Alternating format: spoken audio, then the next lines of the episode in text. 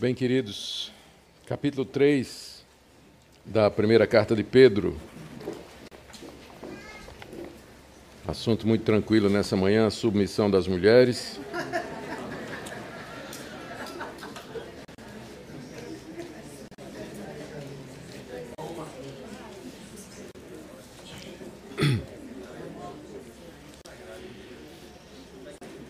Acho melhor a gente orar, né?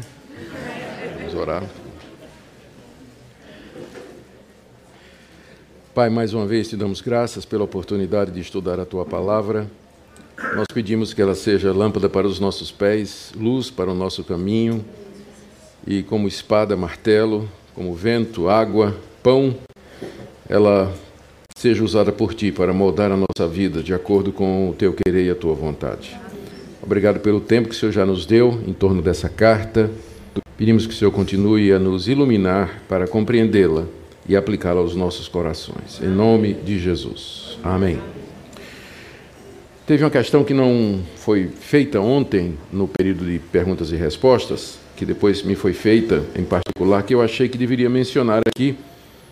Uma coisa que eu gosto muito nesse período de perguntas e respostas é que me dá a oportunidade para corrigir alguma coisa que eu poderia ter dito e não disse, ou que disse, mas não ficou claro. Né? Então, uma pessoa me perguntou ah, na, no tópico da submissão do cristão às autoridades, particularmente naquele caso que eu estava explicando, que fica é, no, no, capítulo 2, verso 18, dos servos que tinham que ser submissos aos patrões, inclusive os perversos. Então alguém me perguntou se é errado um crente ir à justiça quando ele está sendo tratado injustamente no trabalho. Então era uma pergunta que cabia e que é, é muito, é muito válida. Então eu, eu, eu queria responder agora, como eu entendo. Eu entendo que se num ambiente de trabalho o crente está sendo é, maltratado, os seus direitos estão sendo tirados, de alguma forma ele está sendo oprimido, a lei brasileira permite que ele é, use de dispositivos legais para que essa questão seja resolvida. Então, eu não vejo nenhum problema um crente apelar para as autoridades quando, no ambiente de trabalho, ele está sendo oprimido, seus direitos estão sendo tirados, ele está sendo uh, explorado e assim por diante. Um precedente bíblico para isso é o apóstolo Paulo, que era cidadão romano, e como cidadão romano, ele tinha o direito de ser ouvido e se defender antes de ser apenado. E em duas ocasiões ele foi apenado, inclusive foi, uma foi preso e na outra ele foi chicoteado sem que tivesse oportunidade de defesa. E ele apelou. Ele, ele apelou para os seus, os seus direitos. E uma terceira vez foi quando ele percebeu que o julgamento dele estava demorando, ele estava preso em Cesareia, e antes de ir para Roma, que o julgamento dele estava demorando e que Félix estava querendo suborno para tratar do caso dele, aí ele usou um outro direito que ele tinha, que foi apelar para o imperador, que era um direito que, o imper... que todo cidadão romano tinha. Então o crente pode se fazer valer das leis do país quando ele está sendo injustiçado, oprimido, é, explorado e assim por diante. Há duas exceções, eu acho. Alguém também, até nesse sentido, alguém até me perguntou, e participar de manifestações, tipo assim, a favor do impeachment ou uh, greves e tudo mais. Eu digo, se for legal, se a lei brasileira permitir, não vejo problema nenhum. Né? Na verdade, eu, eu quase que vou num, numa manifestação a favor do impeachment. Só que ia ter que dar muita explicação, aí achei melhor não. mas no coração eu fui. então, mas é legal, né? a lei brasileira permite esse tipo de manifestação, permite greve, tem greves que são permitidas né? em, setores da, é, da, da, da sociedade. Então, o cristão, ele é cidadão brasileiro, ele pode usar esses direitos. Há algumas situações, porém, em que ele não deveria fazer, e que Paulo fala. Por exemplo, lá em 1 Coríntios capítulo 6, Paulo diz que se você tem, e Paulo está reclamando de um irmão que está processando o outro por conta de questões dessa vida.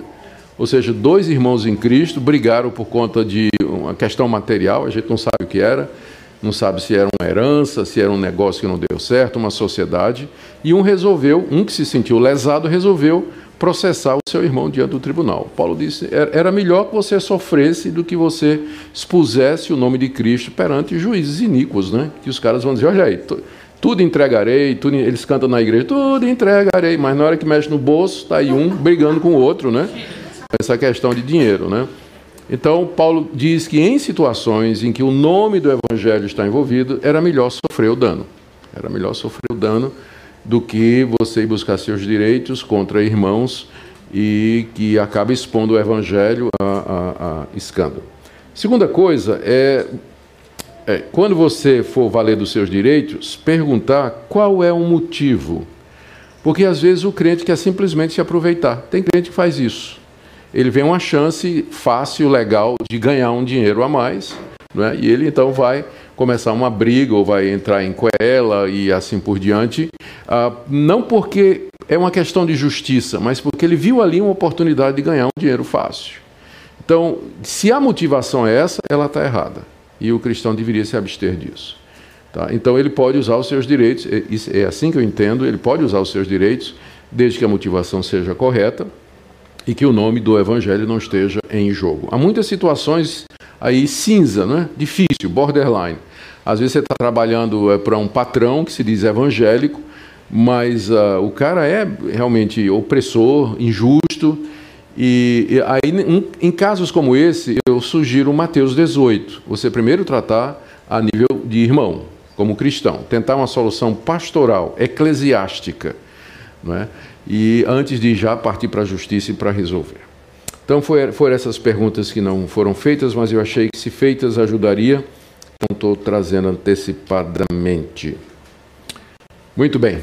Hoje nós vamos ver sobre casamento, amigos e inimigos. São três assuntos diferentes, não, não, não estão bem relacionados. Né? Então, então, é que ele fala de casamento, eu estou seguindo a sequência. Né? Depois fala como tratar os irmãos, depois fala como tratar os inimigos. Tá? Então, o título não ficou bom não, né? Não ficou não. Mas tudo bem, eu vou ver se muda. Vamos ler então a primeira parte aqui, onde Pedro fala sobre casamento, papel da mulher e do marido. Capítulo 3, de 1 a 7. Mulheres, sede vós igualmente submissas a vosso próprio marido, para que, se ele ainda não obedece à palavra, seja ganho sem palavra alguma por meio do procedimento de sua esposa ao observar o vosso honesto comportamento cheio de temor. Não seja o adorno da esposa o que é exterior, como frisaro de cabelos, adereços de ouro, aparato de vestuário. Seja, porém, o homem interior do coração, unido ao incorruptível trajo de um espírito manso e tranquilo, que é de grande valor diante de Deus. Pois foi assim também que a si mesmas se ataviaram outrora as santas mulheres que esperavam em Deus estando submissas a seu próprio marido. Como fazia Sara, que obedeceu a Abraão, chamando-lhe Senhor, da qual vós vos tornastes filhas, praticando bem e não temendo perturbação alguma. Maridos, vós igualmente vivei a vida comum do lar, com discernimento e tendo consideração para com a vossa mulher como parte mais frágil. Tratai-a com dignidade, porque sois juntamente herdeiros da mesma graça de vida para que não se interrompam as vossas orações. Nas mensagens anteriores, nós vimos como Pedro desenvolve as implicações práticas daquela grande salvação que Deus nos deu e da qual ele fala nos versículos iniciais do capítulo 1. Como Deus nos regenerou para uma viva esperança, mediante a fé no Senhor Jesus, a quem amamos e em quem nos deleitamos sem nunca ter visto. Salvação essa que foi anunciada pelo Espírito Santo no Antigo Testamento e agora pelo mesmo Espírito nos trazida pelos apóstolos e evangelistas.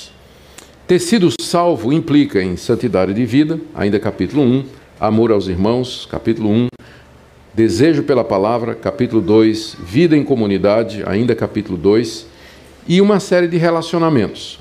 Como me relaciono com o mundo, ainda capítulo 2, e com o Estado e no trabalho, ainda capítulo 2. E agora, nessa linha de raciocínio, Pedro continua a desenvolver as implicações da salvação na área da família, particularmente na questão do casamento, as responsabilidades da esposa e do marido.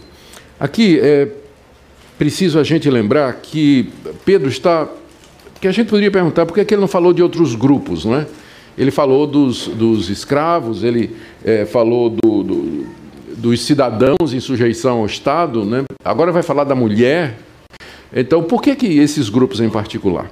Como era um, um, uma época de perseguição e o, e o, ambiente era de hostilidade, eu penso que Pedro, como ele quer confortar a igreja cristã, os irmãos que estavam vivendo aquela situação, ele enfoca os grupos mais vulneráveis, os grupos que estavam mais sujeitos a serem opressos e explorados. No caso, os, os domésticos, né, os escravos, e também as mulheres casadas, que poderiam sofrer e sofriam naquela época uma grande opressão por parte dos, dos maridos. Então ele foca é, nos que seriam mais vulneráveis ao sofrimento e à hostilidade que havia naquela época. Por isso, então, ele desenvolve aqui, é, é interessante, não é? ele desenvolve, ah, ele trata da questão do comportamento da mulher, do verso 1 até o verso 6, seis versículos, né? mas para o marido ele gasta um só, que é o verso 7. Então, Paulo já é o contrário. Né? Lá em Efésios capítulo 5, ele gasta uns três versículos falando do papel da mulher e uns nove falando do papel do homem. Né? Então, mas aqui Pedro faz exatamente o contrário. Por quê? Porque é uma situação em que ele está querendo confortar aqueles que sofrem mais. E no caso, a parte mais frágil da corda, naquela situação, era a mulher. Então, ele até vai dizer aqui que a mulher é frágil, não é por isso que ele gasta mais tempo tratando da mulher do que do marido. Apesar de que também é, é da alta importância. Não, é? não, não, não vamos diminuir isso também aqui, porque ele gastou menos tempo falando a respeito disso. Então, essa é uma observação inicial para a gente entender por que, que ele está fazendo dessa forma. O que, que ele diz para as esposas? Ah, ele diz no verso 1 que as mulheres, igualmente, deveriam ser submissas ao próprio marido. O igualmente aqui liga essa passagem ao que vem antes, que ele começou lá no verso 13 do capítulo anterior. No capítulo 2, verso 13, ele diz: Sujeitai-vos a toda instituição humana por causa do Senhor. Aí no verso 18, servos sede submissos. É o mesmo verbo na língua grega. Só que por uma questão de estilo, os nossos tradutores às vezes traduzem como sujeitai-vos, ou sede submissos, ou sede obedientes, só por uma questão de estilo em português. Mas em grego é o mesmo verbo. Então, quando chega no capítulo 3, verso 1, mulheres, sede vós igualmente submissas, o verbo ser submissa aí é o mesmo verbo do servos sede submissos e o mesmo verbo do sede submissos a toda instituição humana por conta do Senhor. Então, ele está continuando o tema de submissão, não é? Então, ele quer, eh, orienta a esposa a que ela seja submissa ao seu próprio marido. O alvo de Pedro é sempre o comportamento exemplar na sociedade, a bem da fé cristã e do testemunho cristão. Ele vem dizendo: sejam submissos às autoridades, servos sejam submissos aos patrões, mulheres sejam submissas ao marido, porque ele tem como objetivo geral da carta, pelo comportamento dos cristãos, calar a boca dos críticos. Nós já vimos que aquela sociedade pagã considerava os cristãos como uma seita meio perigosa, revoltada, que não queria aceitar as autoridades. O único senhor deles era o tal do Cristo, né? E então havia suspeitas de que era um pessoal meio que rebelde, mau caráter. E a maneira pela qual Pedro recomenda que os cristãos acabem com essa maledicência é que eles vivam vidas submissas. Eles mostrem na prática de que eles não são desobedientes, mas que eles sabem viver debaixo de autoridade. Então, por isso, sujeitem-se às autoridades, sujeitem-se aos patrões e a esposa então seja submissa ao seu marido, porque é dessa forma, inclusive ele vai dizer aqui que você vai ganhar o marido descrente, que é o mesmo mote nos outros casos. Você vai calar a boca dos outros, sendo submissa ao Estado, e você que trabalha numa casa no, como servo empregado doméstico, né, você vai calar a boca do, do críticas, né, mostrando é, o seu trabalho respeitoso e assim por diante. O foco de pode ser generalizado né, para a mulher cristã casada, mas ele foca especialmente a mulher cristã que é, provavelmente era muito comum. Já eram casados, a mulher ouviu o evangelho e elas um papel secundário para a mulher. A, o judaísmo, por exemplo. A mulher não participava do, do culto, não, não, não, não, não se engajava nos exercícios espirituais que eram feitos na sinagoga. ah, na, no, no, próprio templo tinha o átrio das mulheres, onde elas ficavam segregadas dos homens, enquanto que os homens participavam, ofereciam os sacrifícios e todos aqueles outros exercícios espirituais. Na sinagoga, os homens ficavam no centro. Pensa numa igreja que tem uma. Como é o nome? Que fica em cima, uma, uma galeria. Então, na sinagoga, as mulheres ficavam na galeria, vendo os homens fazerem a leitura da Bíblia, fazendo a oração, é, ouvindo a palavra. Então a mulher era meio que segregada. Na rua, o rabino, quando andava, a mulher vinha três metros atrás, né? não podia nem andar de braço dado com ele, ela vinha, vinha atrás. Um filósofo da época, eu, eu não sei quem foi, mas ele dizia que mulher não precisa, não sei se foi Sócrates, Aristóteles ou alguém, um desses, mas dizia que a mulher não precisava de religião porque ela não tinha alma. Não é? mulher não tinha alma, por isso ela não precisava de. É um idiota, é né? claro. Desalmado, né? Desalmado. Mas, é, mas era a, a, a, opinião. As religiões de mistério, que eram aquelas religiões é, que vinham é, de países como a Frígia, Mesopotâmia e tudo, é, as mulheres podiam participar, mas via de regra elas participavam como sacerdotisas e eram usadas como, é, como prostitutas dentro dessas religiões.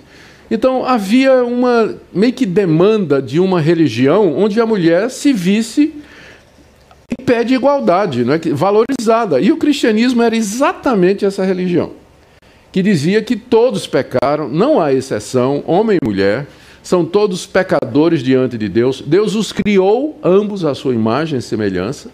Ambos caíram, pecaram e são salvos da mesma forma que é mediante a fé em Cristo Jesus. Então não é de estranhar que as mulheres inundaram as igrejas cristãs. Finalmente acharam um Deus que as amava, as perdoava e aceitava em mesmo condição de igualdade. Então, a, a, havia muitas mulheres na igreja do século I. Um exemplo disso é o capítulo final da carta aos Romanos, onde é, o apóstolo Paulo faz recomendações e, e, e manda lembranças para pessoas que estavam em Roma e que o conheciam. E entre elas há uh, uma, uma, dezena de mulheres que ele menciona, algumas que ele chama de protetora, outras que ele diz que eram como uma mãe para ele, outras que abriam suas casas para receber as igrejas. Ou seja, a mulher de, desenvolveu um papel fundamental no nascimento da igreja cristã. É, mas havia esse caso né, de que, via de regra, quase sempre, ou, ou, era frequente, que uma dessas mulheres era casada com alguém que não se converteu. Alguém que não se converteu. Dificilmente nós podemos usar uma passagem como essa aqui, em que Paulo Pedro está pressupondo a mulher casada com um descrente, como sendo uma defesa do casamento misto. Né? Quando eu falo misto, eu, eu, na verdade, eu só faço casamento misto, né? homem e mulher. Né? Quer dizer, essa é velha, né? É horrível essa. Mas tudo bem. Mas eh, você não pode usar essa passagem para defender que o, o cristão ele deve procurar ou pode casar com uma pessoa que não tem a mesma fé. Porque isso aqui é situação de fronteira. Nós já vimos que eles eram novos convertidos. Isso aqui é uma primeira geração. É um pessoal que já era é, casado e um deles se converteu. Né? Nós não estamos falando aqui de caso de gente que nasceu cristão, cresceu dentro do Evangelho e, em uma certa altura, resolve casar com um descrente. Mas Paulo está contemplando aqui, uma, Pedro está contemplando aqui uma situação de fato. Tá? Então, essa é a situação. O que é que Pedro uh, orienta, então, aquela mulher uh, que creu no Evangelho, recebeu a Jesus como Salvador, mas tem um marido que é descrente? São três exortações aqui. A primeira é que elas é, sejam sujeitas ao marido. Está aí no verso primeiro. Essa sujeição, é preciso a gente lembrar, ela tem. São duas coisas aqui. Ah, primeiro, ele diz: sede sujeitas a vosso próprio marido. A frase é, é construída de tal maneira na, na língua original que a gente pode entender que Pedro está dizendo que o marido é quem tem a primeira lealdade dela. A mulher tem que ser sujeita ao seu próprio marido. É como se ele dissesse: Eu sei que você tem mulher, você tem líderes na sua igreja, você tem pastores, você tem mestres, mas a sua submissão é ao seu próprio marido, é a ele em primeiro lugar. Tá? A sua lealdade é, é a ele. A ele que você deve obediência em primeiro lugar. Talvez, talvez seja essa a razão o por conta do próprio aqui, não é? Porque não, não é próprio marido. Essa é, talvez a, a, a, ideia seja essa de que ele tenha prioridade na lealdade, na submissão e no respeito da sua mulher. É casada, casada com o marido, na Bíblia é, com, a, aquele homem, na Bíblia o, o marido ele é o cabeça da mulher, no casamento ele representa Cristo em relação à igreja, então é a ele que a lealdade dela, com quem a lealdade dela reside em primeiro lugar. A segunda coisa que nessa primeira exortação de submissão, não está dita por Pedro, mas a gente precisa é, lembrar, é que essa submissão ao próprio marido, obviamente, tem limites, não é? Exatamente como a submissão ao Estado tem limite e a submissão do servo ao patrão, é, ao patrão é, perverso também tinha limite, como nós vimos ontem. Então, a, a, essa submissão da mulher ao próprio marido, ela vai até onde o marido não a obriga a ir contra a lealdade última e final dela, que é o Senhor Jesus Cristo. Então, a mulher cristã, ela está em primeiro lugar submissa ao Senhor Jesus Cristo, que é o Senhor dela, que é o seu referencial, que é o seu Deus. Então, o marido como que é o representante de Cristo para ela né, no, no casamento.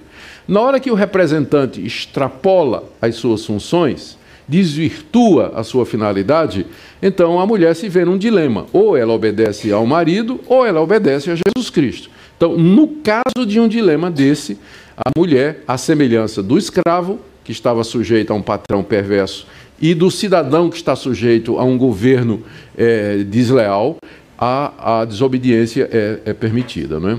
E aí, é claro, a mulher vai ter que fazer isso por própria conta e risco. Ah, mas é, ela vai ter que escolher, às vezes, entre obedecer ao Senhor Jesus e obedecer ao seu marido. Por isso que sempre a orientação, embora não evite, mas sempre a orientação das boas igrejas e dos bons pastores é que se você for casar, case com alguém que pensa como você em matérias de fé, de ética, de comportamento e de valores. Porque esse tipo de conflito vai surgir no casamento e estoura às vezes no lado mais fraco, não é? que é exatamente o da esposa. Então, é, é bom pensar sobre isso. Mas, em linhas gerais, o que Pedro recomenda é que a esposa seja submissa ao próprio marido. A ideia de submissão aqui é, não é submissão servil, né? nós acabamos de falar sobre isso, mas de respeito, de reconhecimento da autoridade, do acatamento. Nos bons casamentos, e via de regra, as coisas se resolvem em conjunto, às vezes chega numa dificuldade em que não, há, não, não se consegue chegar num acordo, então, nesse caso, deveria prevalecer a orientação do marido. A segunda exortação de Pedro aqui, a primeira é que seja submissa, essa é geral. Segunda, é no caso da mulher com o marido descrente. Está aí nos versos. Está aí no final do verso 1 e no verso 2. Aqui, no verso 1, depois de dizer que a mulher seja submissa ao próprio marido, Pedro aventa a possibilidade de que um deles, um desses, é, um desses maridos, não é? Ele ainda, está acompanhando aí, não obedece à palavra. Obedecer à palavra significa ser crente. Porque, embora a salvação seja pela fé, com frequência, crer em Jesus Cristo e obedecer a Jesus Cristo é a mesma coisa no Novo Testamento. Então, às vezes, a Bíblia se refere à pessoa que é salva como alguém que é crente ou como alguém que é obediente. As duas coisas são usadas no mesmo sentido, porque crer e obedecer é a mesma coisa na Bíblia. Quem crê, obedece. Então, por isso que ele diz: se alguém é casada com um marido que ainda não obedece à palavra, ou seja, ele ouviu a palavra, mas ele não obedeceu ao que a palavra disse, arrependa-se e creia em Jesus. Então, ele é desobediente à palavra. Ele não obedeceu o que o Evangelho está dizendo. Então, se uma mulher é casada com ele, que seja ganho sem palavra alguma por meio do procedimento de sua esposa. Procedimento é a maneira de viver. É? Então, o que é que, como a mulher deveria, como ela deveria fazer para ganhar o marido desobediente? Ah, Pedro diz aqui que tem que ser sem palavras. É, verso primeiro, não é? Seja ganho sem palavra alguma. Isso aqui está dentro daquela estratégia de Pedro de que as boas obras calam a boca dos insensatos e dos críticos. A palavra é o meio normal pelo qual Deus converte as pessoas. Mas há situações de que, sem discurso direto da esposa, só pelo comportamento, Deus pode falar ao coração de um marido. Tem muita lição que pode ser tirada aqui. Uma delas é que a esposa crente, ela precisa ter sabedoria para não esticar a corda demais, porque se esticar demais, a corda parte. E também para saber que tem marido, que se você fica o tempo todo evangelizando ele, né, você está fazendo o efeito contrário. Ele vai desenvolvendo uma resistência e uma raiva cada vez maior da, da esposa crítica e da esposa que quer a conversão dele. Pedro está dizendo que no ambiente desse, o comportamento silencioso da esposa é mais eficaz para a conversão do marido descrente do que se ela ficar escrevendo versículo no, no, no espelho, colocando versículo na porta da geladeira, uh, colocando lembretinho na tampa, na, na, garrafa de cerveja dele, ou enfim, não é?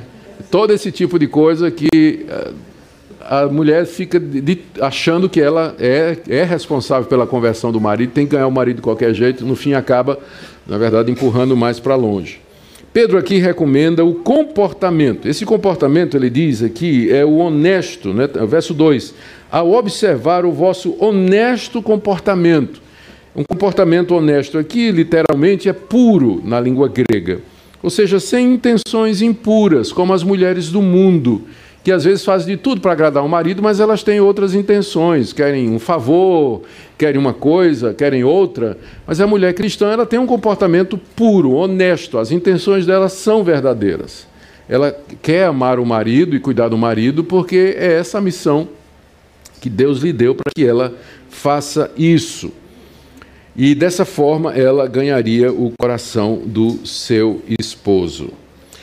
Então, primeira orientação, seja submissa. Segunda orientação, cale a boca. Oh, desculpa, é, ganhe seu marido sem palavras pelo comportamento.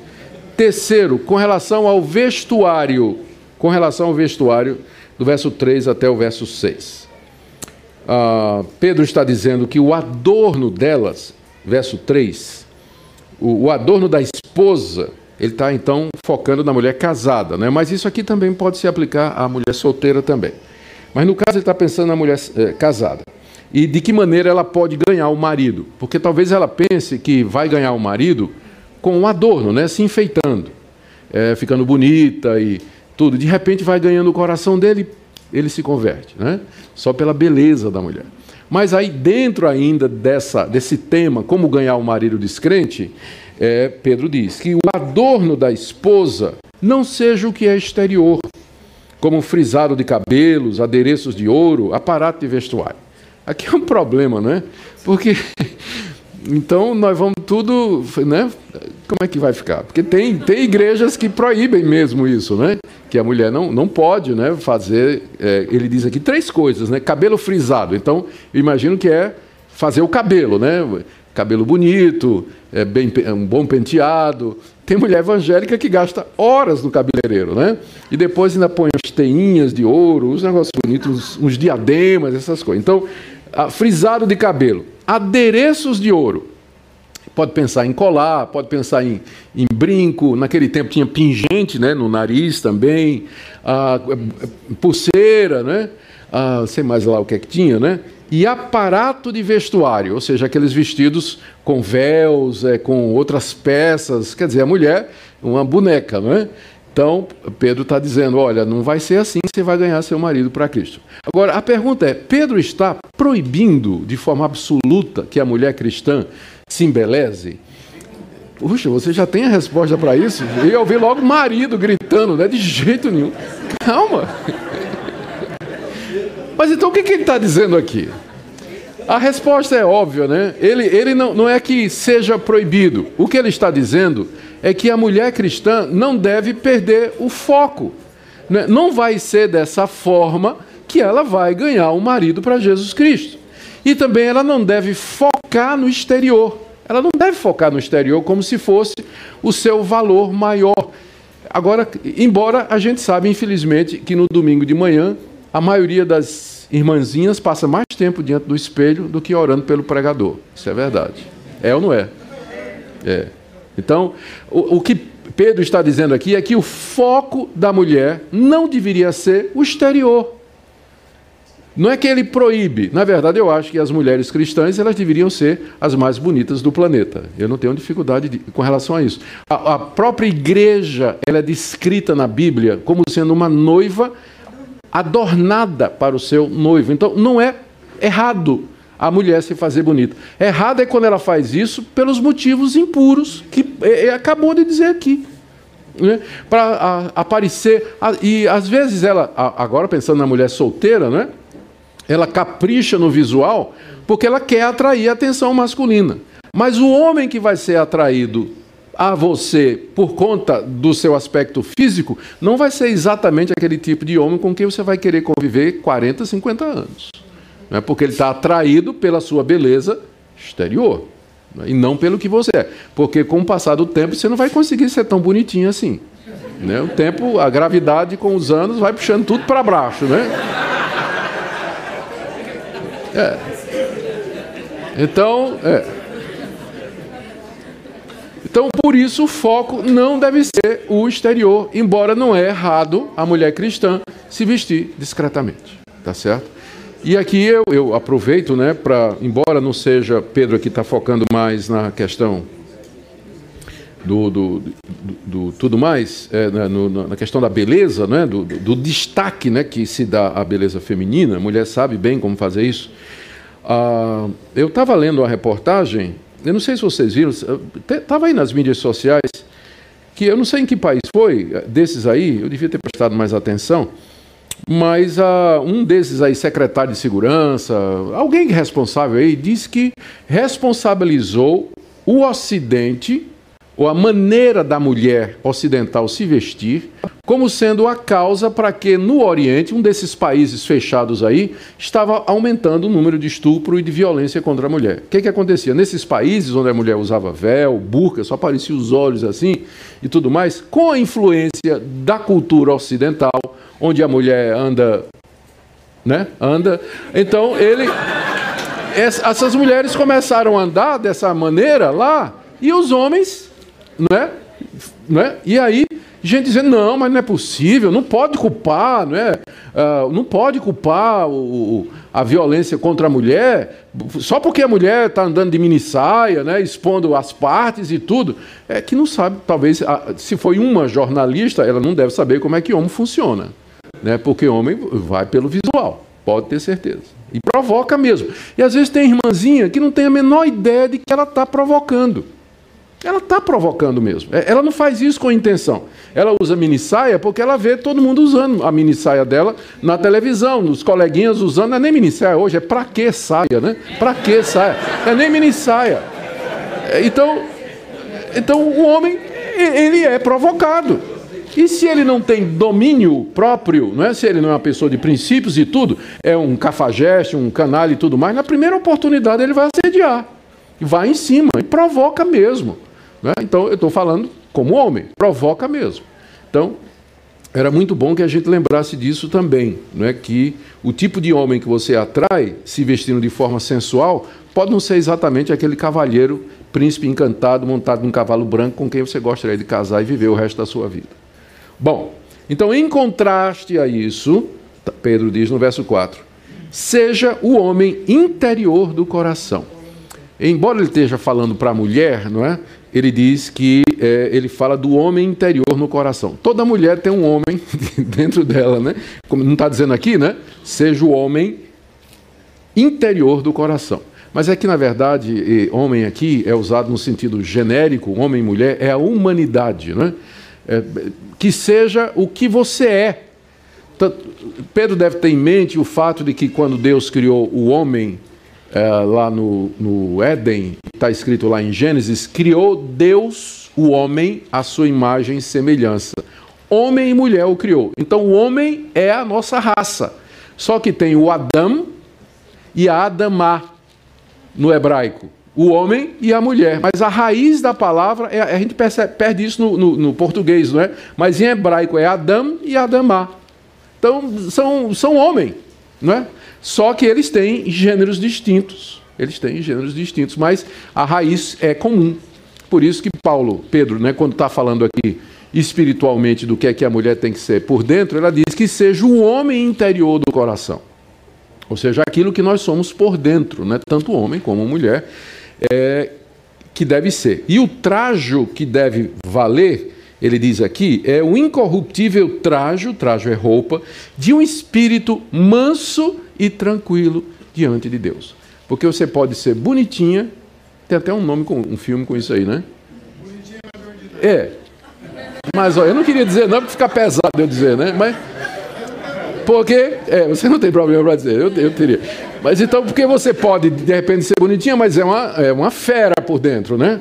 Então, o que Pedro está dizendo que tem que estar unido a um espírito manso e tranquilo, que é de grande valor, talvez não diante dos homens, mas diante de Deus.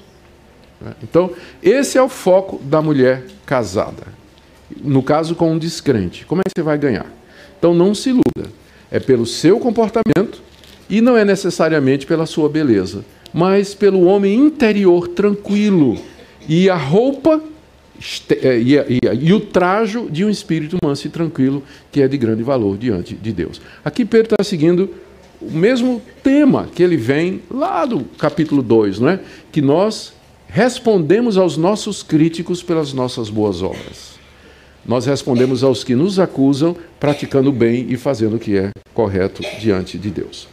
Ele ilustra o que ele está dizendo aqui, nos versos 5 e 6, é, com uma citação geral de mulheres que no Antigo Testamento procederam dessa forma, e em particular o caso de Sara.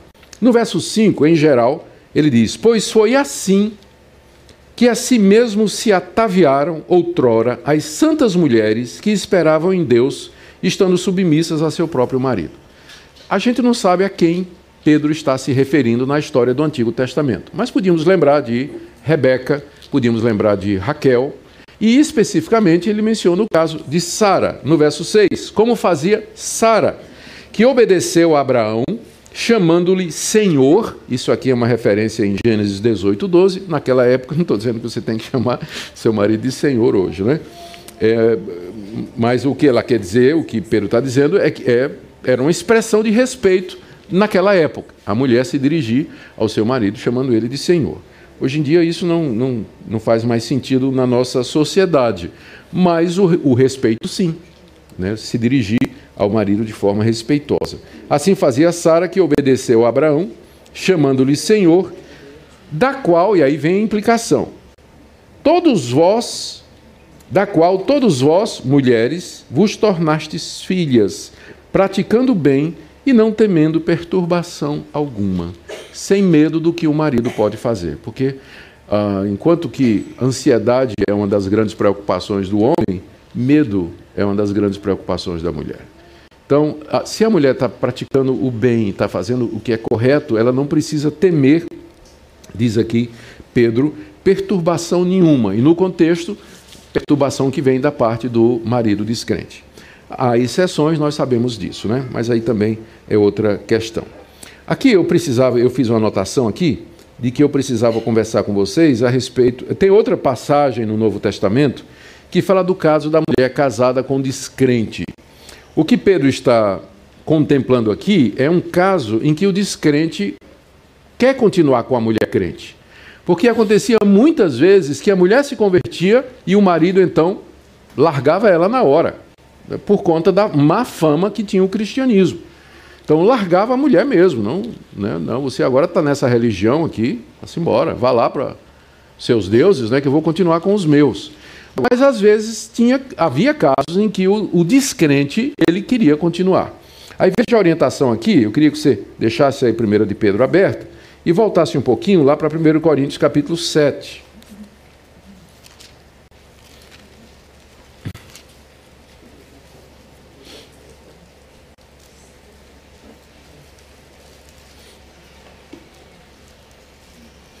Verso 13. É a mesma situação, só que Paulo aborda de um outro ângulo. A mulher que tem marido incrédulo e esse consente em viver com ela, não deixe o marido. Porque é, é, era uma das tentações que a mulher cristã, a mulher que se converteu, ela podia ter. Mas, mas vai ser uma vida muito difícil. Né? Eu viver casada agora, eu me converti, conheci a verdade. Meu marido é desobediente à palavra, é um pagão, com todos os costumes pagãos. Como é que eu vou viver submissa a um homem desse, né, com um comportamento honesto, cheio de temor, com a missão de ganhá-lo? Né? Como, é que, como é que vai fazer isso? Olha a resposta de Paulo. Se o marido consente em continuar vivendo com a mulher depois da conversão né, dela, então não cabe à mulher pedir o divórcio. A mulher não devia se separar do descrente. Ou seja, não é motivo para pedir separação o fato de que você se converteu e o seu marido não se converteu. Razão, diz o apóstolo Paulo no verso 14: o marido incrédulo é santificado no convívio da esposa. Não é parecido com Pedro? o convívio, né? no dia a dia, o comportamento dela.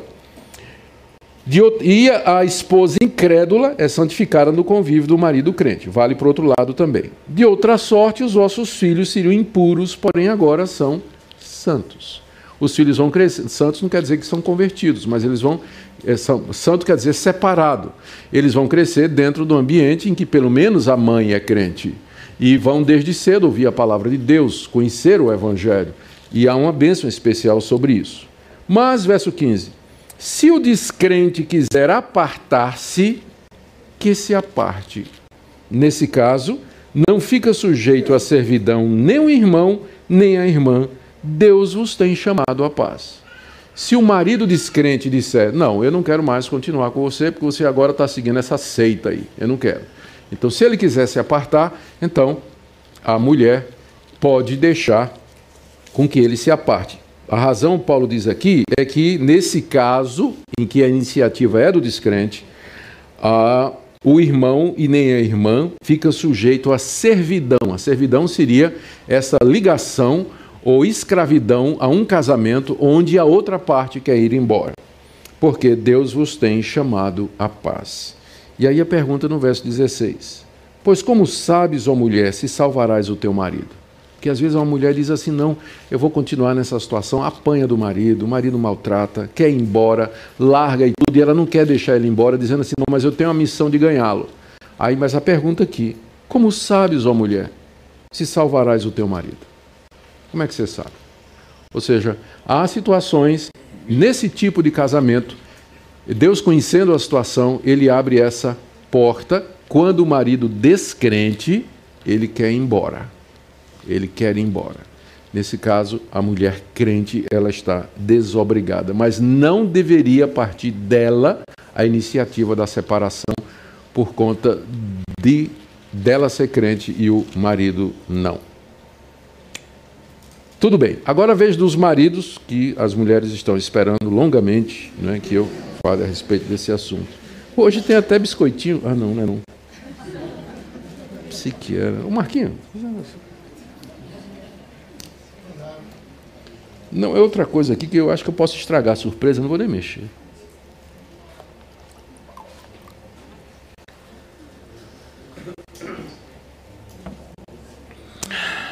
Vamos lá. Verso 7. Maridos, vós igualmente vivei a vida comum do lar, com discernimento, e tendo consideração para com a vossa mulher como parte mais frágil, tratai-a com dignidade porque sois juntamente herdeiros da mesma graça de vida, para que não se interrompam as vossas orações. Ninguém sabe ao certo o motivo porque que Pedro, ao falar da esposa, focou no caso da esposa casada com um descrente. Mas quando ele fala do marido, o pressuposto é que o marido está casado com a mulher crente. Tanto é que diz que os dois são herdeiros da mesma graça da vida. Então, por que isso? A gente não sabe. Talvez estatística. Era muito mais fácil você encontrar a situação de uma mulher casada com um descrente, nesse primeiro início, né, nesse início da igreja cristã, do que o oposto. Porque uma vez um marido convertido, e naquele tempo a religião da família era a religião do marido, a religião da família era a religião do marido. Então, uma vez o marido convertido, a esposa, filho, os escravos, todo mundo entrava de bolo na igreja. Né? Eram considerados, então, ou faziam parte do, do, da, da, da comunidade. Talvez por essa razão que Pedro não está aqui antevendo o caso de um marido casado com uma, é, uma mulher descrente. A orientação, então, é para o casal crente. E a orientação aqui é a seguinte: para os maridos, dois deveres, por três motivos. Primeiro, note o igualmente aí, não é? O igualmente aí liga com o capítulo 3, verso 1, mulheres sede vós igualmente, ou seja, ele está continuando as orientações e as implicações da grande salvação. Ah, dois deveres do marido. Primeiro, viver a vida comum do lar, com a esposa. Ah, essa palavra comum aqui, eh, às vezes tem feito com que a gente interprete errado o que Pedro está dizendo. Troque a palavra comum por conjunta. Porque comum, quando a gente pensa assim, a vida comum do lar, primeira coisa que vem à cabeça é lavar prato. Não é isso? Primeira coisa, lavar prato, lavar roupa, limpar a casa. Mas não é isso que Pedro está dizendo aqui. Quando ele fala a vida comum do lar, ou seja, as coisas. A, comum quer dizer conjunto. O que vocês dois têm em comum? O que ele está dizendo é que o marido ele deve conviver com a sua esposa, coabitar com ela, seria outra tradução. Uh, viver com ela na mesma casa, ou seja, ser um homem caseiro, é, participar com a esposa na construção do lar. E se colocando em termos negativos, Pedro está dizendo para o homem para ele não ser ausente, para ele não se eximir de viver a vida é, do lar em conjunto com a sua esposa mas assumir o casamento e a família e a casa e participar ativamente da construção da família juntamente com a esposa. Isso significa conhecer a esposa, apreciar a esposa, esposa protegê-la, ah, com ela, aí sim, né, fazer as coisas do dia a dia. Mas a, a, a orientação, essa primeira aqui, viver a vida comum do lar, é contra o marido ausente. O marido que não se envolve, que não participa, que não é companheiro, que não está junto com a esposa. Então, isso aqui naquela época, para o tempo de Pedro, era alguma coisa meio que revolucionária, porque o marido era visto como o senhor da casa é? e havia uma certa distância até com relação à esposa e aos filhos. Como eu disse, se, se tratando de uma família de classe média elevada, geralmente tinha escravos que cuidavam de tudo que era feito na casa. Não é? O marido cuidava dos seus negócios e a esposa era a rainha do lar e ela cuidava da família, cuidava dos filhos, cuidava de tudo, e o marido estava lá em cima no seu próprio lugar destacado e tudo. Pedro está dizendo que não deveria ser assim entre os cristãos, mas que o marido deveria viver em conjunto, coabitar com a sua esposa, com ela construir a, a família juntamente, sem deixar para ela toda essa responsabilidade. O segundo dever é que o marido deveria ter consideração com ela e tratá-la com dignidade. Verso 7. Maridos, vivei a vida comum do lar, que é o primeiro. Ele fala aqui com discernimento. Eu esqueci de mencionar isso aqui, mas é, é autoexplicativo né, a palavra. Segundo dever, tendo consideração para com a mulher. Tendo consideração para com a vossa mulher. Essa expressão aqui, tendo consideração, na verdade, significa é, é, tendo honra para com ela, né, mostrando respeito e honra para com a esposa. Era comum a mulher ser desprezada, tratada como um ser inferior, secundário, sofrer abusos, era mais como objeto, às vezes, ao bel prazer do marido. Mas aqui Pedro recomenda que os cristãos tratem sua esposa com dignidade, com respeito. Ele dá três razões para isso. É sempre importante lembrar que toda vez que Deus manda que a gente faça uma coisa, Ele dá um motivo. Porque Ele quer que a nossa obediência seja uma obediência convicta. Porque uma pessoa convencida contra a sua vontade ainda é da mesma opinião anterior. Então Deus quer que a gente obedeça porque a gente está convencido de que aquilo é o certo a fazer. Então, quando ele manda, viva a vida comum do lar e trate a mulher com dignidade, ele dá três razões. A primeira, a mulher é o vaso mais frágil, verso 7, não é? tratando a vossa mulher como dignidade e tendo consideração para com ela como parte mais frágil. A palavra parte no grego é vaso, o vaso mais frágil. A figura é que Deus nos fez como vasos. Vasos tinham objetivos, tinham propósitos, eles eram usados para diversas finalidades. A mulher é o vaso mais frágil, não no sentido psicológico, espiritual, intelectual, mas evidentemente físico. Né? Ela é mais frágil do que o homem. Ela é mais frágil, ela tem menos força do que o homem. Em alguns casos também pode-se falar é, até a, menos resistência. A gente sabe disso até na prática de. O mundo sabe disso tem modalidades nos esportes, ninguém vai colocar as mulheres para brigar em MMA com os homens, né? E no pau no ringue com o homem. Embora tenha mulher aí que entra em cara mesmo, né? Mas é, atletismo, corrida, é, natação, né? até nessas modalidades há distinção, porque sabes que há uma diferença física, né? biológica que tem que ser respeitada. Então, a mulher ela é mais frágil, por isso ela precisa que o homem tenha discernimento, não é? Não pode forçar os limites da sua esposa. Tem que lembrar que ela precisa de descanso, precisa de cuidado e assim por diante. Esse é o primeiro motivo. Segundo, que é colocado é que ela é co-herdeira da mesma graça da vida. Final do verso 7. Sois juntamente herdeiros da mesma graça da vida provando que, quando diz que a mulher é vaso mais frágil, isso não quer dizer que ela é inferior intelectualmente ou espiritualmente, porque logo em seguida Pedro diz: vocês são herdeiros da mesmíssima graça da vida. Então vocês vão herdar, vocês espiritualmente vocês estão no mesmo nível diante de Deus e vão herdar a mesma coisa pela graça de Deus. E a terceira razão está aí no final do verso 7. Para que não se interrompam as vossas orações. Em resumo, Deus não atende a oração de marido que trata mal a esposa. Você já se perguntou por que Deus não está respondendo? Posso dar uma solução? Né? Pergunte primeiro como é que você está tratando sua esposa.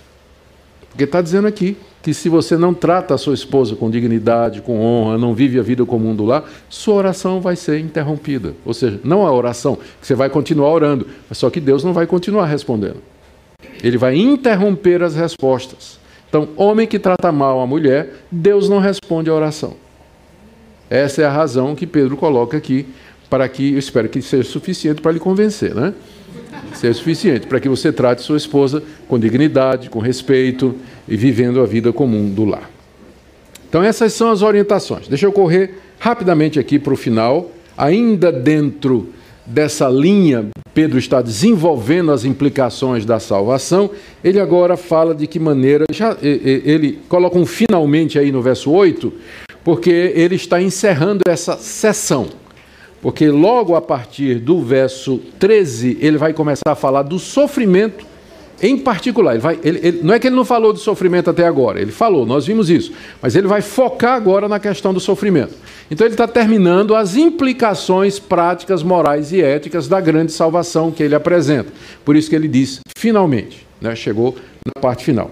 E no finalmente ele trata, ele coloca orientações gerais sobre como nós devemos nos tratar como irmãos. Finalmente, verso 8, sede todos de igual ânimo, compadecidos, fraternalmente amigos, misericordiosos, humildes. Ele coloca aqui, são cinco orientações bem gerais, né, para de que maneira nós, a nossa fraternidade deveria se tratar. É, ser todos de igual ânimo, quer dizer, ter o mesmo sentimento, procurar pensar e sentir da mesma forma, nem sempre é possível, mas a busca da unidade sempre deveria estar na, na nossa lista de prioridades. Em seguida, ele fala de sermos compadecidos, porque sempre vai ter algum irmão precisando de compaixão e de cuidado. Fraternalmente amigos, não somente irmãos, mas amigos. Isso aqui às vezes não é fácil, né? A gente é irmão, mas nem sempre amigo. Ah, um, é, é complicado isso aqui, mas deveria promover, procurar ser amigo dos irmãos que o nosso, entre os nossos amigos, que no nosso círculo de amizade estejam os nossos irmãos. Isso deveria eh, a gente procurar fazer também. Misericordiosos, a palavra é autoexplicativa, e humildes ou afáveis. São atitudes que Pedro recomenda para a comunidade, lá na igreja, desenvolver esse tipo de atitude. E aqui no verso 9, parece que ele muda o foco, ele não está mais falando tanto para a comunidade, mas para os inimigos aos quais ele já se referiu várias vezes aqui, não é?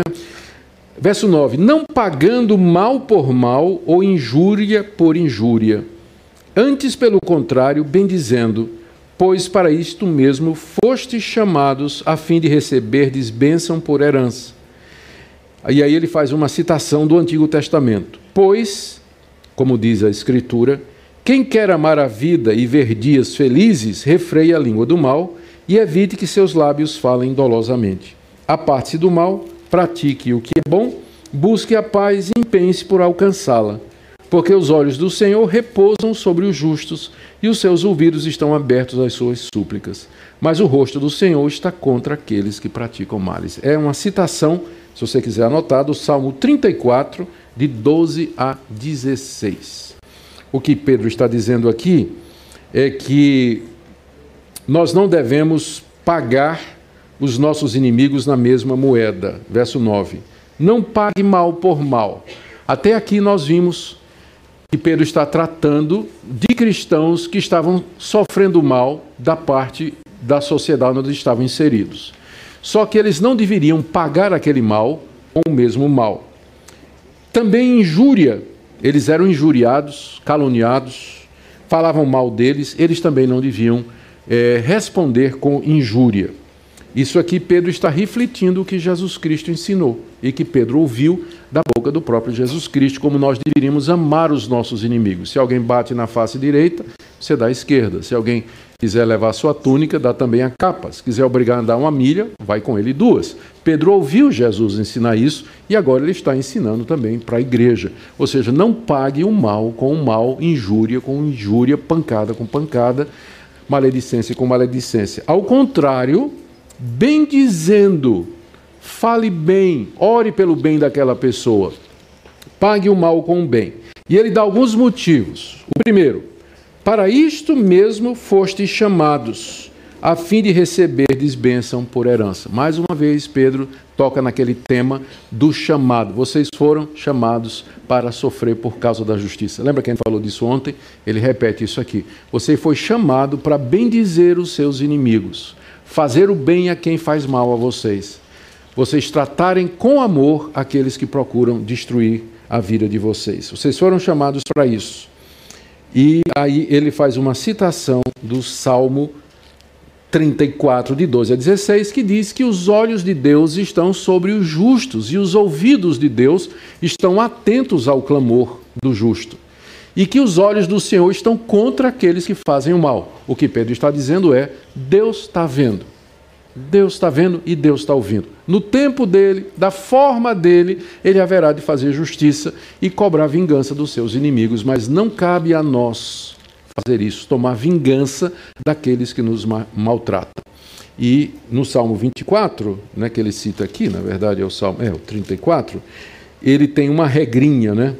Se você quer viver bem nesse mundo, cale a boca. Verso 10: Quem quer amar a vida e ver dias felizes, refreia a língua do mal. Evite que os seus lábios falem dolosamente. Gente linguaruda é sempre problemática, porque provoca inimigos, provoca reação. E hoje em dia, é, né, a gente é linguarudo no Facebook. Né, começa a colocar, fala demais no Facebook, diz um monte de coisa. Aí vem os comentários, né? Aí vem a turma criticando. E aí a pessoa fica infeliz, né? fica chateada, amargurada. Já vi gente dizendo: estou saindo do Facebook, estou eliminando da minha lista é, dos meus amigos, quem não faz isso e não sei. Mas a gente vai ver a razão, a pessoa provoca mesmo. Né? Ela fica colocando no o Face. Antigamente, eu me lembro que eu tinha um diário, quando eu tinha 20 e poucos anos, 18 anos, eu tinha um diário. Que eu escrevia o que me acontecia comigo, mas só quem conhecia aquele diário era. Hoje em dia o diário é o Facebook. Tossi, vai, põe no Facebook, né? Fui no banheiro, coloca lá. Isso mesmo. Vida aberta. E quer o quê? Né? Aí as pessoas entram, começam a criticar. Gente, eu tô, é, estou preparando um presbítero da minha igreja, ele já me chamou e disse assim, pastor, o senhor precisa pregar na igreja sobre como as mídias sociais estão mudando a vida dos evangélicos. Facebook, Twitter, Instagram, né? então está mudando a cultura. E esse presbítero tem razão, eu vou, eu vou pregar sobre isso na minha igreja, estou só me preparando né, para ver o que é que eu vou dizer, mas tem muita coisa para dizer a respeito disso, como as mídias sociais estão mudando a cultura evangélica e a vida dos evangélicos. E eu não vou precisar. E aí vai ficar claro como a Bíblia é atual. Como, por exemplo, um princípio desse aqui. Você quer ser feliz? Cale a boca. Cale a boca. Escreva menos. Não se exponha. Né? Não, não meta o seu nariz em áreas que você não sabe. Né? Não, e o pessoal fica repicando notícia, é impressionante. Grupo de WhatsApp, então, de vez em quando, aviso a população. Desapareceu o menino fulano de tal, procurando tal, tal. É fake. O cara não se dá nem o trabalho de verificar se. Ou então, saiu a notícia de que o governo resolveu agora proibir os cristãos de se reunir e tal. Aí a turma sai, né, olha, né, compartilha, compartilha, olha por isso. Você vai saber, é fake. Não é, é notícia falsa, mas direto em grupo de WhatsApp isso aí né? de gente que, que, costuma fazer isso. Nossa, então isso tem mudado muito a face da vida da igreja e a gente precisa ver. Mas os princípios já estão aqui na palavra de Deus. Né?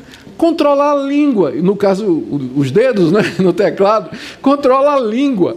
Se você quer dias felizes, uma vida tranquila, você tem que controlar a língua porque senão vai acontecer esses problemas. Isso está dentro do que Pedro está falando, como nós devemos tratar os nossos críticos e os nossos inimigos. É?